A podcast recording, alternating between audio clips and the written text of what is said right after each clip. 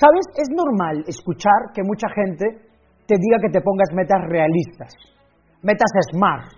Hasta en coaching hay una corriente que sustenta que las metas tienen que ser SMART, realistas, alcanzables, situables en el tiempo, etcétera, etcétera. Señores, escuchen bien. Ninguna persona realista ha alcanzado la excelencia. Ninguna persona realista ha alcanzado niveles de éxito extraordinario. Usted no puede tener metas realistas.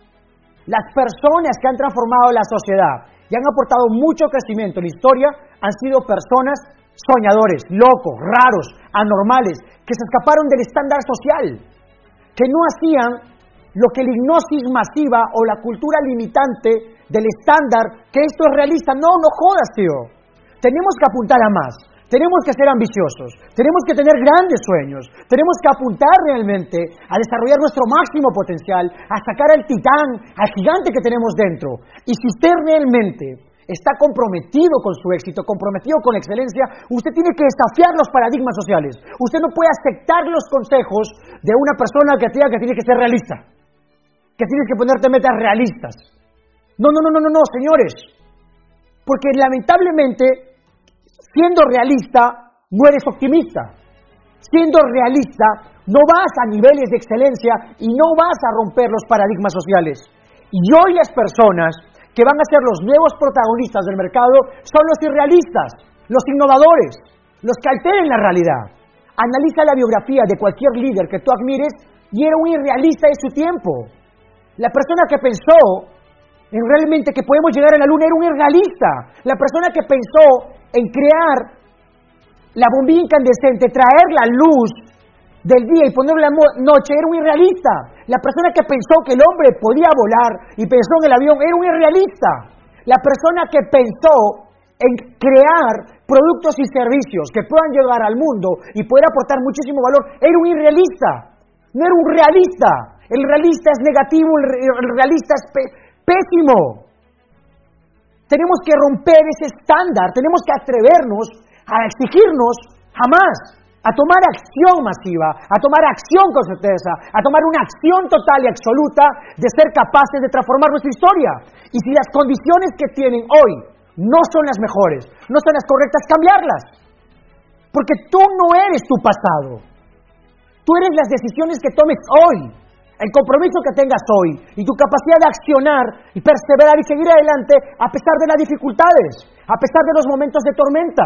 Pero entonces cuando somos realistas, aparte de ser negativo, tenemos un estándar básico. Técnicamente hablando, ser realista, ser clase media. Técnicamente hablando, ser realista es apuntar a lo básico, tener un sueldo básico, un sueldo promedio. ¿Y esta crisis financiera qué hizo? ¿Qué hizo esta crisis financiera? La gente con ingresos promedio se vio afectada. La gente realista tenía una o dos fuentes de ingreso. La gente realista apuntó a tener 7, 10, 12 fuentes de ingreso. Apuntó a estándares 10, 20, 30 veces más. Lo acusaron de locos, raros, anormales, pero hoy, en plena cuarentena, son los que tienen mayor ventaja y son los que están sacando la tajada más grande del mercado. Tenemos que hacer una reingeniería con nosotros, una transformación total. Y la primera recomendación, jóvenes, este es un mensaje para los jóvenes, sean ambiciosos, tengan grandes sueños, tengan grandes metas, apunten realmente a las estrellas.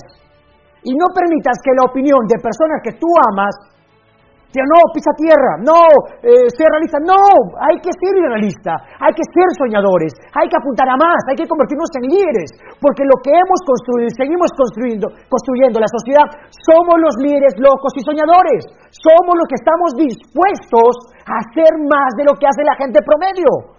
Cuando tú tomas acción masiva, esa acción que ser más de lo que hace la gente promedio, vas a ser criticado, te van a criticar, no, no, no, no lo hagas, no, eso está mal, no, ten cuidado, ten cuidado que, no, no, no, brother, eso no funciona. Te dicen así, y sabes qué, Nunca serás criticado por alguien que está haciendo más que tú. Solo vas a ser criticado por alguien que hace menos que tú. Porque tu accionar y tu compromiso total que tienes tú con la excelencia le asusta. Porque tu estándar es otro. Pero justamente tú eres el que marca el camino. Tú eres el que eres luz con tus acciones. Tú eres el que inspira a otros. Y tenemos que atrevernos a hacer ello. Tenemos que, tenemos que atrevernos a salir de la pobreza. No permitas que la pobreza se instale en ti y tu familia.